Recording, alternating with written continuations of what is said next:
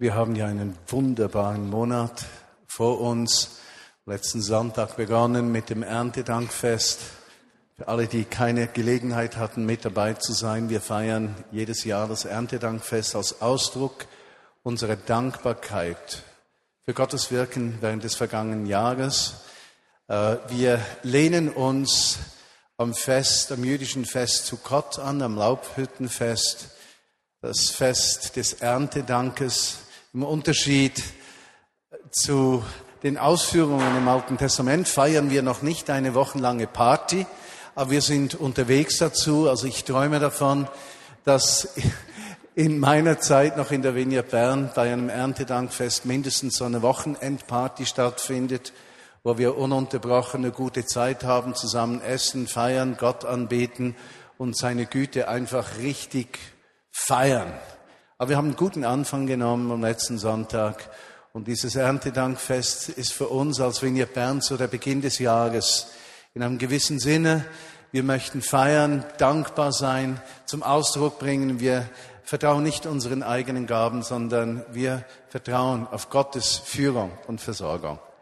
Ja, und dann kommt der Mitarbeitermonat und da feiern wir eigentlich dass Jesus uns so viele einzigartige Menschen gegeben hat mit einzigartigen Begabungen und dass diese vielen einzigartigen Menschen miteinander den Unterschied in der Stadt und Region Bern ausmachen, in diesem Kanton, überall dort, wo wir wohnen.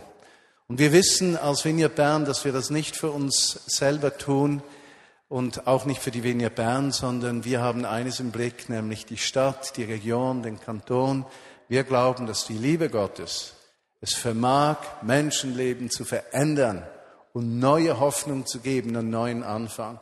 Und es ist diese Botschaft, die wir miteinander leben möchten. Das Thema heute ist mit, äh, Mitspieler oder Fan. Aber lass mich etwas anders einsteigen. Mitarbeiter sein. Letzten Montag hatte ich einen voll ausgefüllten Kalender. Ich hatte während des ganzen Tages Treffen und mein letztes Treffen war so nach 18.30 Uhr fertig. Um 19 Uhr begann mein nächstes Treffen. Ich verließ ungefähr um 20 vor 7 das Büro. Und wie ich unten bei der Tür stehe, hier an der Zeughausgasse bei den Büros der Vinia Bern, sage ich so, Jesus, jetzt gehe ich schon zum nächsten Treffen und habe noch keinen Augenblick Zeit gehabt, dir zu sagen, Brauche mich einfach so, wie du es willst, draußen in der Welt. Und so schließe ich die Tür auf, schau auf die Uhr und habe gesehen, wenn ich mich jetzt beeile, bin ich noch rechtzeitig beim nächsten Treffen bei uns zu Hause, gehe 100, 200 Meter weiter, die Neuengasse runter und was geschieht? Ich höre einen Ruf.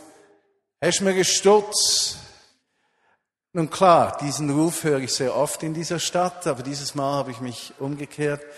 Äh, habe geschaut, wer war das? Da war eine junge Frau, ein Mädchen. Äh, sie kommt auf mich zu und ich stelle die Frage, wie man sie stellt, eigentlich die sinnlose Frage, wofür? Und sie sagt zu mir für Essen und Notschlafstelle. Und ich höre mich sagen, ich lade dich zum Abendessen ein. Aber um 19 Uhr war ja mein Treffen. Und in diesem Moment denke ich, das ist jetzt saublöd. Jetzt komme ich auf jeden Fall zu spät. Aber ich erinnerte mich an mein Gebet, als ich zur Türe rauskam. So hoffte ich, dass sie nicht Bellevue Grill sagen würde oder Luce, nicht in erster Linie wegen des Geldes, sondern es hätte ein höheres Engagement von mir bedeutet. Sie sagte dann McDonald's. Ich habe Pech gehabt, ich hätte etwas Besseres haben können. Und so gehe ich mit ihr in McDonald's und wir stehen an und ich sage zu ihr, du kannst nehmen, was du willst. Das, sie war ganz unsicher, weil sie immer dachte, ich würde dann irgendeine Gegenleistung oder sowas erwarten. Und ich stehe dort und sage, du, wie alt bist du und wie lange bist du schon auf der Gasse? Und dann sage ich zu ihr, nicht, deine Eltern sind geschieden. Gell? Da sagt sie, ja, seit ich 13 bin. Und es war so offensichtlich. Sie hat ihr Leben nicht auf die Reihe gekriegt. Ihr Freund ist im Amtshaus, im Gefängnis, zu viele Bußen und bla bla bla. Und ich kaufe ihr das Essen und sage zu ihr, weißt du, in dir ist ein Potenzial, das viel größer ist als die Lebensperspektive auf der Gasse zu leben. Es gibt etwas Besseres für dich, aber du musst es wollen. Und ich habe nicht von Jesus gesprochen. Ich habe den Eindruck gehabt, das genügt. Habe die Dinge gekauft, auf die Schulter geklopft, in die Augen geschaut und Tschüss gesagt und wollte nach Hause gehen. Soweit, so gut. Ich gehe 100 Meter weiter. Da begegnet mir eine ganz junge Frau, die in der Gemeinde aufgewachsen ist, die einige herausfordernde Zeiten in ihrem Leben gehabt hat, schon als Teenager, ein Baby hat. Und ich weiß in diesem Moment, die braucht Ermutigung. Und ich gehe zu ihr, grüße sie und sage ihr, dass sie eine gute Mutter ist, dass ich mich freue, wie sie sich mit ihrem Mann, mit ihrem Freund um das Baby kümmert, die Entscheidungen, die sie getroffen hat. Und wie ich so spreche, merke ich, wie das etwas auslöst in ihr. Aber ich sollte doch um sieben zu Hause sein. Ließ mich aufhalten. Ich gehe 100 Meter weiter. Da ruft jemand, Martin. Ich wende mich diesem Menschen zu. Ein 16-jähriges Mädchen aus Vineyard Bern, die eine ganz, ganz herausfordernde Zeit als junger Teenager hatte, also noch jünger. Zerbrochene Situation, viel Schmerz, Hilflosigkeit. Und ich hatte fünf Minuten Zeit. Ich kam 20 Minuten zu spät zum Treffen, aber ich war ein Mitarbeiter von Jesus Christus. Und ich realisierte, ich bin ein Mitarbeiter von Jesus. Und es geht nicht in primär in erster Linie darum, dass du ein Mitarbeiter der Gemeinde bist, sondern bist du ein Mitarbeiter von Jesus. Diese 30 Minuten waren einmalig. Nicht, dass ich groß evangelisiert hätte und über Jesus gesprochen hätte, aber ich habe Hoffnung und Freude ins Leben von drei Menschen gebracht. Heute Nachmittag gehe ich vom Büro, komme ich hier hin und vor mir geht eine Frau. Und sie spricht recht laut, aber ich sehe nirgends ein Telefon. Und ich frage sie, telefonieren Sie? Nein, sagt sie, ich spreche mit Hans. Aha, sage ich. Dann sage ich, hallo Hans. Dann sagt sie, er lässt auch grüßen. Dann sage ich zu ihr, ja, ich habe eben auch einen Gesprächspartner, den man nicht sieht. Aha, sagt sie. Ja, ist es der liebe Gott? fragt sie mich. Dann sage ich, ja, ja, es ist der liebe Gott. Aha, sagt sie.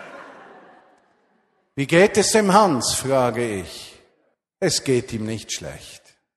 In der Zwischenzeit waren wir vor der Tür angekommen. Ich fragte sie, möchtest du in den Gottesdienst kommen? Ja, heute nicht, sagt sie. Und der Hans, frage ich. In diesem Moment habe ich eines gemerkt.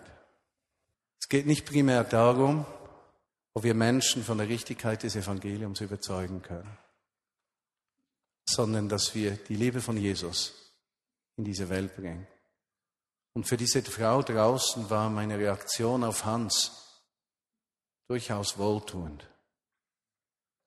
Und dazu war es ein kleines Samenkorn des Glaubens. Es gibt einen, mit dem man auch sprechen kann, auch wenn man ihn nicht sieht. Jetzt frage ich mich natürlich, wann ich diesen Hans wieder einmal sehen werde. Mitarbeiter, Mitspieler oder Fan, zur Mannschaft gehören oder nicht. Und ich weiß, ich spiele mit, auch wenn dieses Beispiel vielleicht nicht so begeisternd ist, der Vergleich vom Spiel zum Glauben der Mitarbeitern. Und doch Spielen wir mit oder schauen wir zu? Der Unterschied eines Coaches, eines Trainers und eines Zuschauers liegt darin, dass beide wohl das Spiel beobachten. Der eine das Spiel aber beobachtet aus der Warte, was kann ich tun, damit die, die spielen, besser spielen können. Das Spiel gewinnen. Wie kann ich die richtigen Menschen einsetzen? Die Aufgabe des Zuschauers ist, nicht mitzuspielen, sondern dann Kritik zu liefern, wenn das Spiel nicht rund läuft. Was bist du? Mitspieler oder Zuschauer? Das bin ich. Fan, Zuschauer oder Mitspieler. Und ich habe eines gemerkt, je mehr man spielt, desto weniger kommt man auf die Ersatzbank. Weil man es sich gewohnt ist, mitzuspielen. Und so will ich sagen, Jesus, ich will spielen, auch wenn meine Zeit limitiert ist. Ich möchte mein Herz öffnen und dein Mitarbeiter sein. In der Vinia Bern gibt es vor allem Mitspieler. Ist ja interessant. Wir haben bis zum Augenblick, wo wir mal die Mitarbeiter einzeln gezählt haben, häufig Gespräche geführt über die Tatsache, dass wir mehr Mitarbeiter brauchen würden. Seit wir diese beinahe magische Zahl von 538 erkannt haben, haben wir nie mehr so gesprochen, sondern wir sind hingerissen zu Begeisterungsstürmen über diese einzigartige Vineyard Bern, wo 538 Menschen in einer verbindlichen Art und Weise eine Aufgabe übernehmen. Nicht um diese Vineyard zu beweihräuchern, sondern um zu sagen, wir nehmen einen Auftrag in dieser Stadt, in der Region, im Kanton wahr. Wir glauben, dass wir eine Berufung haben. Wir glauben, dass wir den Unterschied ausmachen in dieser Stadt. Wir glauben, dass wir etwas bewegen könnten können, nicht könnten. Wir glauben, dass das, was Jesus in unserem Bauen ist, an positiver, dankbarer Lebenshaltung Auswirkung hat auf die ganze Gesellschaft um uns herum. Ich habe zu jemandem gesagt, in Berlin vor einigen Wochen, ich bin ein Weltveränderer. Und er hat mich etwas angelächelt. Und dann habe ich gesagt, meine Welt ist klein. Ich kenne im Moment ungefähr 30 Personen.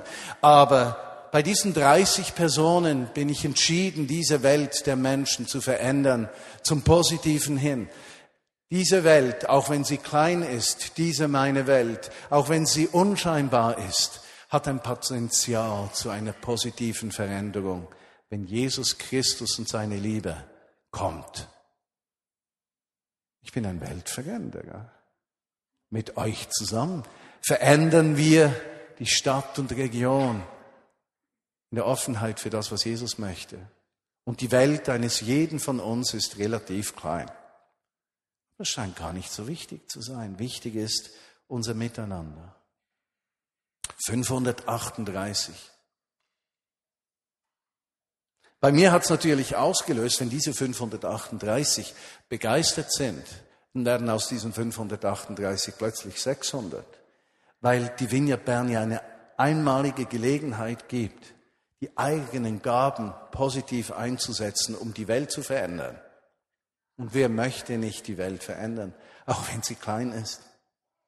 Habe ich ein, mein äh, Gebetsbrief geschrieben, mein Pastoralbrief Inside heißt er. Und der letzte Absatz habe ich geschrieben, die Vineyard Bern, die beste Gemeinde der Welt. Und ich habe einen Spiegel, einen sehr kompetenten Partner, der liest das Insight jeweils durch um zu sehen, wo könnte man etwas besser sagen, wo hat's Landminen, was man besser nicht sagt. Und so kriege ich dieses Insight korrigiert zurück und da drin steht, für Georgia und mich ist die Vineyard Bern die beste Gemeinde der Welt. Also wenn ihr dieses Insight lest, in einigen Wochen ist die Dezember-Ausgabe, die kommt Ende November, dann lest den letzten Satz, dort heißt es nämlich, die Vineyard Bern für Georgia und mich die beste Gemeinde der Welt. Also ich nehme meinen Ratgeber ernst. Aber lese diesen Satz mit einem kleinen leisen Lächeln auf den Lippen und der kleinen Anfrage, könnte diese Begeisterung für die Sache Gottes nicht etwas Gewaltiges auslösen in der Stadt und Region Bern? Wenn Menschen zusammenstehen voller Begeisterung und sagen, ich spiele da mit, ich bin kein Zuschauer, ich spiele da mit und ich gebe mein Bestes, alle Begabungen, was ich habe, um zu sehen, dass etwas wachsen kann, was den Menschen, die Jesus nicht kennen, Hoffnung gibt. Denn noch einmal, wir tun das nicht für uns, sondern weil wir eine Berufung haben in dieser Stadt. Wir sehen, das Elend eines Landes, das gottlos lebt. Und wir sehen den Segen für ein Land, wenn es im Gehorsam gegenüber Gott lebt. Und diesen kleinen Unterschied, der in der Lebensqualität eines Volkes so groß ist wie Tag und Nacht, Diesen kleinen Unterschied wollen wir ausmachen und anstoßen für die Menschen in Bern, der Region und im Kanton. Und da geht es primär dann nicht darum, wie viel du von der Vineyard Bern kriegst an Versorgung, sondern es geht darum, ob du mitspielst. Und mein Traum ist, wir spielen alle mit. Und das Schöne, wie wir beim Anspiel gesehen haben, jeder kann mitspielen. Nehemia ist ein einmaliges Beispiel, das Buch Nehemia, für, für einen Mann, für Menschen, die an die Veränderung der Welt glauben. Und ihre Welt, seine Welt, Nehemias Welt, war Jerusalem, war Judäa. Und er wollte Veränderung sehen. Und wir wollen miteinander betrachten vier Gedanken. Wie konnte er seinen Plan wirklich umsetzen? Und wie war es möglich, dass ein Mann, der ein Gefangener war, der in einem Land lebte, das weit entfernt war vom Ort seiner Freude und seines, seiner Berufung, ein Instrument war zur Veränderung. Und wie viel mehr dann, wenn wir es abstrahieren für uns, wie viel mehr Grund haben wir an Veränderung zu glauben, wenn wir es miteinander richtig anpacken. Wir lesen heute im Nehemia Kapitel 2, ich möchte euch einladen, die Bibel hervorzunehmen und mit mir zu lesen. Die Predigtvorbereitung ist auch im Sonntagszettel drin. Nehemia war einer der Gefangenen Babylon, Gegend vom Irak, träumte von Judäa, von Jerusalem, seiner Heimat, hatte Karriere gemacht am Haus des Königs, war ein angesehener Mann, war zuständig für als Wein, wie soll ich sagen, als Mundschenk. Er war der Connoisseur, wie sagt man heute einem? Der Sommelier. Messi vielmal, gell? Er war Sommelier am Hofe des Königs und äh, hat diese Aufgabe ausgefüllt. Und eines Tages, wie er da am Tische dient des Königs, ist es offensichtlich, ist ihm etwas wie die Leber gekrochen. Auf jeden Fall hat er ein missmutiges Gesicht, er ist nicht glücklich, er hat Probleme, man sieht ihm das an, den König spricht ihn an, was hast du denn, was bedrückt dich, bist du krank oder ist sonst was los? Und äh, es heißt dann, wie Nehemiah erschrocken ist, dass man ihm das ansehen konnte und fragte dann zurück, wie kann ich glücklich sein, wenn meine Stadt in Schutt und Asche liegt? Und nochmal, lasst uns das übertragen. Wie können wir an der Realität vorbeigehen, dass es in der Stadt Bern, in der Region Bern, in unserem Kanton Tausende von Menschen gibt, die keine Perspektive für die Zukunft haben, gleich ob das wirtschaftlich, emotional oder beziehungsmäßig ist. Menschen, die in Not sind, Menschen, von denen wir wissen, wenn sie Jesus Christus kennenlernen, kann dieser Jesus, der unser Leben verändert hat, ihnen Hoffnung geben und ihre Stadtmauern, die persönlichen, ihre Tore können geflickt werden, ihre Stadt kann neue Hoffnung sein, ihr Leben kann zur Hoffnung für ihre Welt, in der sie leben, werden. Wie kann ich glücklich sein? Da fragte mich der König, Vers 3, worum bittest du? Ich flehte zum Gott des Himmels. Dann sagte ich, mein König, wenn du es für richtig hältst und wenn du mir vertraust, dann sende mich nach Judäa in die Stadt, in der meine Vorfahren begraben liegen. Ich möchte diese Stadt wieder aufbauen. Der König, neben dem die Königin saß, der fragte mich, wie lange soll denn deine Reise dauern und was brauchst du? Wann wirst du wieder zurück sein?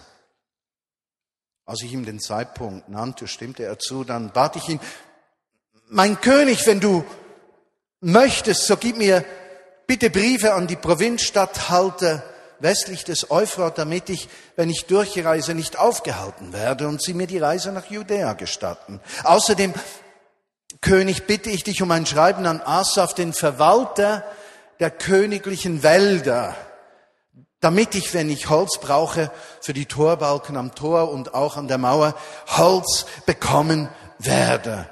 Natürlich auch für das Haus, in dem ich wohnen möchte. Und der König gab mir die Briefe, denn, und jetzt kommt ein Schlüssel, Gott stand mir bei. Was können wir lernen, wenn wir miteinander als Mitarbeiter sehen möchten, wie unsere Welt verändert wird? Nochmal, unsere Welt, die Menschen, die wir kennen. Ja? Es beginnt beim Ein. Sein Plan, wie es geschehen könnte, geschah im Gebet. Er ließ sich von Gott leiten. Und wir lesen in diesem Text nicht, ob er so lange gebetet hatte vorher und schon einen Plan hatte. Ich denke eher nicht, denn als er vom König gefragt wird, warum er bittet, heißt es ja in einem eingeschobenen Satz hier, und ich flehte zu Gottes, zum Gott des Himmels, dann sagte ich. Könnte es sein, dass er noch gar keine ganz klare Idee hatte, was er möchte? was er tun sollte. Gottes Stimme hören, sich führen lassen. Und ich denke am letzten Montagabend, ich würde mir eines wünschen, dass ich nicht so einen harten Kopf hätte. Weshalb muss ich die gleichen Dinge hundert und tausendmal lernen? Ich weiß doch in der Zwischenzeit, wenn ich treu sage, wenn ich zum Haus ausgehe, Heiliger Geist führe mich, dass dann was geschieht. Weshalb in der Welt sage ich das nicht mehr, nicht häufiger? Also irgendwo habe ich ein Problem in der Hoffnung, dass das auch noch irgendwann gelöst wird. Sprich zu mir. Auf der anderen Seite sehen wir, dass Nehemia auch Einzelheiten kannte. Also er wusste, er wollte diesen Bau leiten. Er schätzte mal ab, wie lange das dauern würde. Nehmen wir mal an, dass er das nicht so genau wüsste. Aber er hatte so ein, ein gewisses Gefühl für Zeit. Er realisierte, dass es Geld kosten würde und er Holz braucht, und, und er wüsste sogar und machte sich Gedanken darüber, wenn der mich gehen lässt, dann muss ich irgendwie von da nach Judäa kommen und die könnten mir unterwegs Schwierigkeiten machen. Also wir sehen eines. Wenn wir miteinander Bern verändert sehen möchten, braucht es zwei Dinge. Eine gute Planung und intensives Gebet. Und ich denke, in den letzten Jahren haben wir bei der Planung zugelegt. Die Zeit ist am Kommen, wo wir beim Gebet zulegen sollten, um miteinander Gottes Stimme zu hören. Und da geht es nicht primär darum, dass nur die Leitung Gottes Stimme hört, sondern nein, wir miteinander, jeder an dem Ort, wo Gott dich hingestellt hat, eben die Welt zu verändern. Wie machen wir das? Wir haben eine Jahresplanung für die nächsten zwölf bis 18 Monate. Wir haben als Leitungsteam miteinander gesprochen, geplant, gehört, in Abteilungen hineingehört. Und sie sind eine Mischung zwischen Empfindungen aus dem Gebet, der Arbeit in den Bereichen, Abteilungen und Teams. Wir wollen das nicht einfach so tun, sondern wir möchten hörend geführt sein. Im Bewusstsein, dass wir eine Armee von Mitarbeitern haben, die ihre Gaben einsetzen, damit das, was Gott uns anvertraut hat, auch geschehen kann. Deshalb haben wir auch einen Gabenkurs, den wir anbieten im November am 24. und auch im Dezember, wo du deine Gaben kennenlernen kannst und schauen kannst, was, was habe ich, was könnte ich beitragen? Welche Gaben von mir können für diesen Auftrag genutzt werden? Tat er das Zweite. Das Zweite war, er ging ein Risiko ein. Welches war das Risiko? Nun, ein König der damaligen Zeit wünscht sich normalerweise nicht umgeben zu sein von griesgrämigen Menschen. Diese Könige wollten mit positiv denkenden Menschen umgeben sein. Ich kann das vollständig nachvollziehen. Es geht mir ganz ähnlich. Ich bin auch viel lieber mit positiven Menschen zusammen, mit dankbaren Menschen, als mit Menschen, die irgendwie, wo immer irgendetwas nicht okay ist. Habe aber auch gemerkt, dass wenn ich positiv bin, dass das einen gewissen Ansteckungsgrad hat. Also wenn ich in einen Raum komme und Freude und Dankbarkeit verbreite, fühlt sich der Raum anders an, als wenn ich negativ in den Raum reinkomme und Druck verursache, weil dies und jenes noch nicht klappt. Logisch.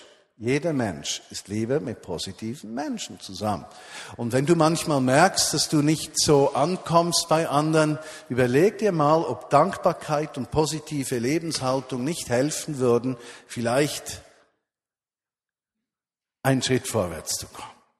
Nehemiah. Nehemiah geht ein Risiko ein. Er ist nicht glücklich. Der König hätte ihn entlassen können, im schlimmsten Fall umbringen können. Aber Nehemia geht dieses Risiko ein.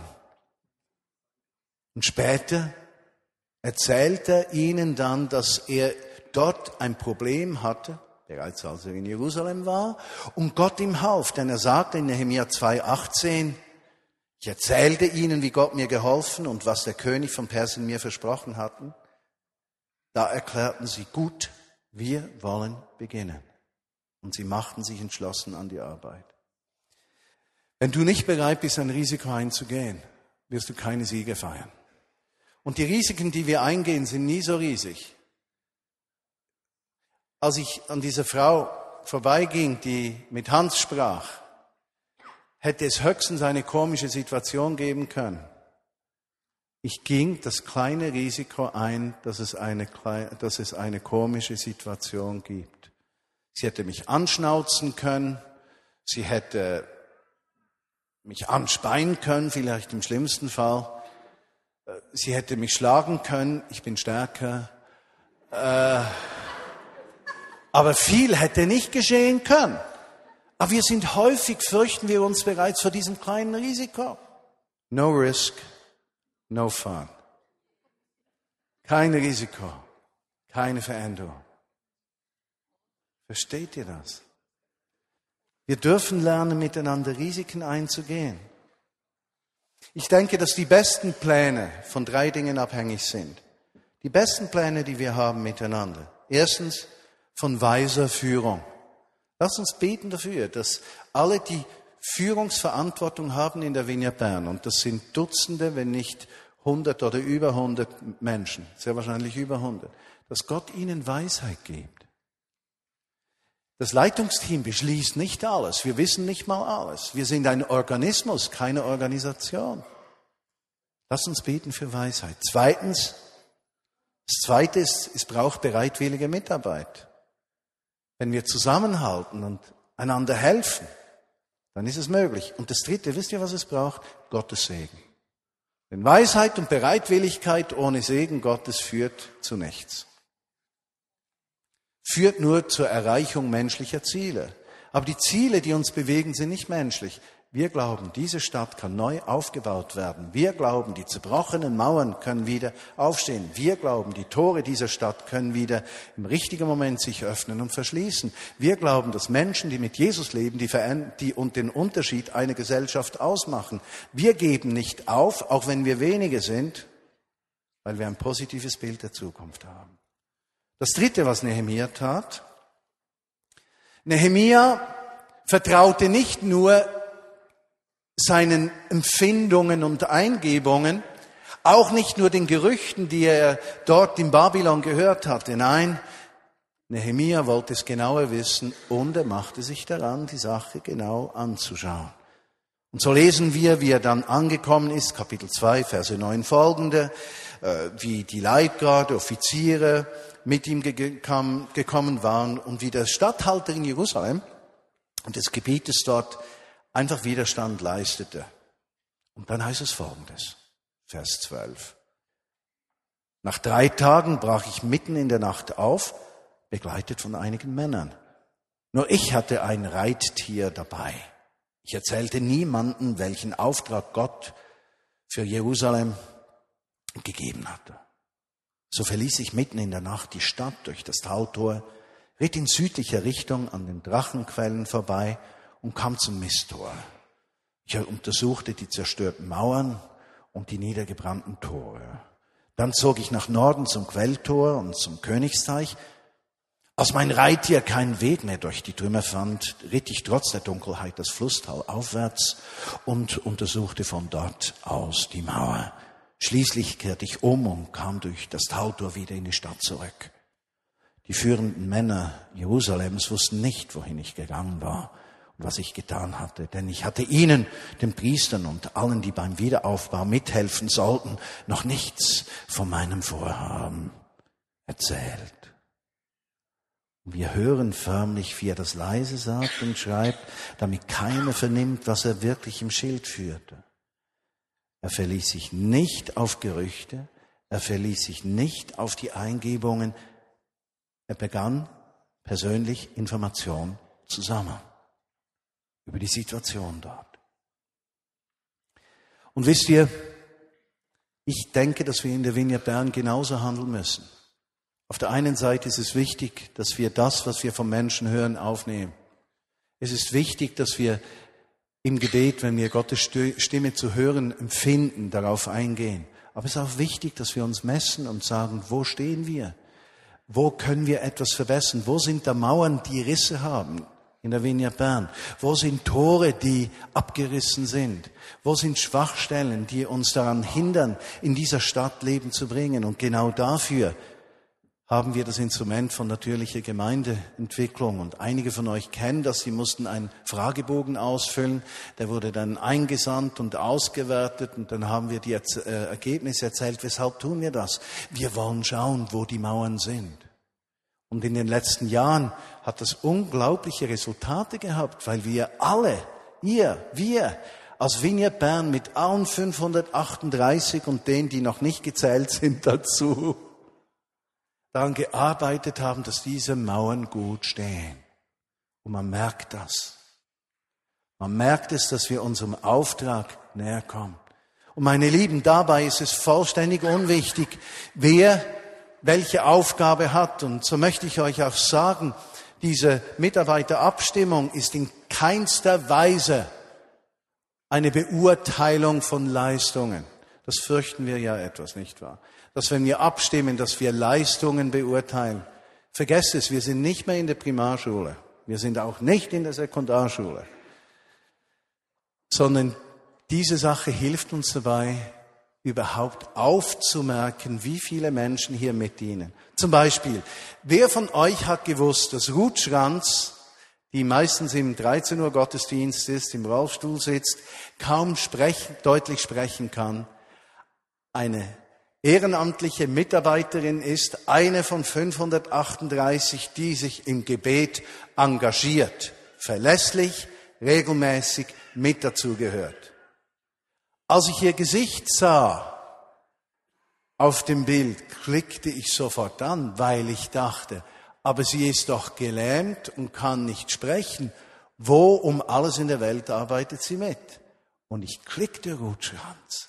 Und hier schreit es mir entgegen. Jeder kann mittun. Sie gehört zu einem unserer verbindlichen Gebetsteams. Ist das nicht gewaltig? Deshalb machen wir diese Abstimmung. Ist mir sehr bewusst, dass besonders Sam Pfund Draht hat zu vielen Leuten, die ihn wählen. Also ich sehe das mit etwas mit Schmunzeln. Der ist schon bei 60 in der Zwischenzeit. Ich denke, der hat seine Schüler aufgefordert, für ihn zu stimmen. Möchte euch alle auffordern, sämtliche Bekannten, Freunde, auch ganz entfernte Verwandte zu bitten, doch auf die Webseite der Wiener Bern zu gehen, um die Stimme abzugeben. Was ich dann entdeckte, war, sehr wahrscheinlich sind noch nie so viele Menschen, die Jesus nicht kennen, auf unserer Webseite gewesen. Weil jetzt werden sämtliche Verwandten und Bekannten mobilisiert, um Stimmen abzugeben. Und deshalb müssten wir auf der Webseite noch irgendeinen Flash haben, wie man Christ wird. Aber die Idee ist doch der Hammer. Der vierte und letzte Teil ist, Nehemia hatte einen Plan. Und er sagte zu diesen Verantwortlichen, hey Leute, ihr seht doch das Elend dieser Stadt, diesen Trümmerhaufen. Lasst uns das wieder aufbauen. Lass es nicht länger ein Gespött der Menschen sein. Und muss euch eines sagen, die Zeit ist gekommen für Menschen, die mit Jesus Christus leben, wo sie sich nicht mehr von Kirche und Volk verlachen lassen sollten. Die Zeit ist vorbei, wo sich Christen verkriechen und in, mit einem Gefühl von Minderwertigkeit still in die Ecke sitzen, um die Situation und die Entwicklung dieser Welt einfach zu akzeptieren. Die Zeit ist gekommen, wo wir aufstehen und sagen, unser Herr möchte diese Stadt bauen. Und wir werden der Not dieser Stadt begegnen, jeder in seiner kleinen Welt. Und wenn wir das alle tun, wird etwas Großes geschehen. Doch was geschieht? Der Statthalter beginnt zu spotten und sie auszulachen. Und so kommt es mir vor. Bei vielen Projekten von Christen in der Region Bern habe ich immer wieder gemerkt, wenn es um die Beziehung zum Staat ging, wurde verhindert oder belächelt. Und da brauchen wir nicht riesige Widerstände zu bringen, sondern Gebet und Zuversicht. Positive Einstellung. Darauf antwortete Nehemia, da habt ihr euch ja einiges vorgenommen. Wollt ihr euch etwa gegen den König auflehnen? Ich entgegnete, Der Gott des Himmels wird unser Vorhaben gelingen lassen. Wir tun nur, was er von uns möchte. Darum werden wir mit dem Bau beginnen. Ihr aber habt kein Anrecht auf Grund und Boden in Jerusalem. Und auch aus der Vergangenheit könnt ihr keinerlei Anspruch erheben. Vertrauen wir, dass Gott uns einen Plan gibt? Vertrauen wir, wenn Widerstände kommen, dass wir es tun? Wie gehe ich mit Hans um? Wie gehe ich mit dieser Frau in der neuen Gasse um? Wie gehe ich mit Menschen um in der Vignette Bern, die stolpern? Ja? Ihr Leben nicht Jesusmäßig auf die Reihe kriegen. Wie, wie gehe ich mit meinen Nachbarn um? Wo sind da Mauern am Einstürzen in dieser Stadt, im Leben von Menschen und ich nehme dieses Einstürzen einfach zur Kenntnis? Und wo, meine Lieben, beginnen wir aktiv, jeder am Ort, wo Gott ihn hingestellt hat, diese Mauern wieder zu bauen? Im Gebet und in praktischer Hilfe. Und ich möchte euch allen sagen, Gott hat uns Hilfe gegeben, dass wir besser zusammenarbeiten heute als vor vier Jahren, dass wir besser führen können als vor vier Jahren. Wir sind noch lange nicht am Ende angekommen, aber wir haben dazugelernt. Weshalb? Wir haben ein Anliegen für die Menschen in der Stadt und der Region. Was bist du? Bist du ein begeisterter Fan der Vineyard Bern oder bist du ein Mitspieler? Was möchtest du sein? Ein Coach vielleicht? Möchtest du Teil sein dieser abenteuerlichen Reise der Veränderung dieser Stadt zum Guten? Möchtest du heute Abend beginnen, wenn du aus der Kirche gehst, aus dem Gottesdienst und sagst, Herr, brauche mich jetzt, um eine Ermutigung zu sein für sonst jemanden. Und mein Wunsch ist es, dass ganz unabhängig, ob du auf Partnersuche bist, deine Karriere planst, ein Kind erziehst, oder bereits am Ort stehst, wo du die ganze Welt verändern möchtest, eines tust, sagst, Jesus, führe du mich. Jesus, führe du uns. Lass uns beten. Jesus, ich wünsche mir, dass wir eine Schau gewinnen für deine Möglichkeiten. Und dass unser Christsein nicht vor allem bedeutet, dass wir etwas bekommen, sondern dass wir im Geben Empfangende werden. Dass wir Mut fassen, diese Welt zu verändern, auch wenn unsere Welt vielleicht ganz klein ist. Und wir die unvollkommensten Teile darin. Aber ich glaube, Jesus, dass Jerusalem nur aufgebaut wurde, weil du Menschen fandest, wie Nehemiah, die sagten, diesen Challenge, diese Herausforderung, die nehme ich an. Nicht, weil ich in mir Kraft sehe, sondern weil der Gott des Universums uns helfen möchte. Nicht, weil es um uns geht, sondern um seine Liebe zu allen Menschen. Und so möchte ich dich bitten, Jesus, dass du den Menschen, deren Namen wir ins Buch eingetragen haben, und das sind bestimmt über tausend Namen, dass du diesen Menschen begegnest, unseren Nachbarn, unseren Freunden, Bekannten, aber auch denen, die unser Leben schwer machen dass du uns hilfst, miteinander zusammenzuarbeiten für die Dinge innerhalb der Vignette Bern, damit sie zugänglich werden für Menschen, die Jesus nicht kennen. Und dass du uns bevollmächtigst, in unserem Lebensumfeld ein positives Licht zu sein, unabhängig davon, ob wir mit jedem Menschen über den Glauben sprechen oder nicht. Schenke uns solche McDonalds, Bahnhofs und Geleiseerlebnisse ohne Zahl. Jede Woche tausend Leute, dreimal, dreitausend Erlebnisse, die die Welt verändern. Und ich danke dir, Jesus, dass du das Kleine achtest, um das Große zu tun. Und das Große keine Macht hat über das Kleine, weil du für jeden sorgst. Amen.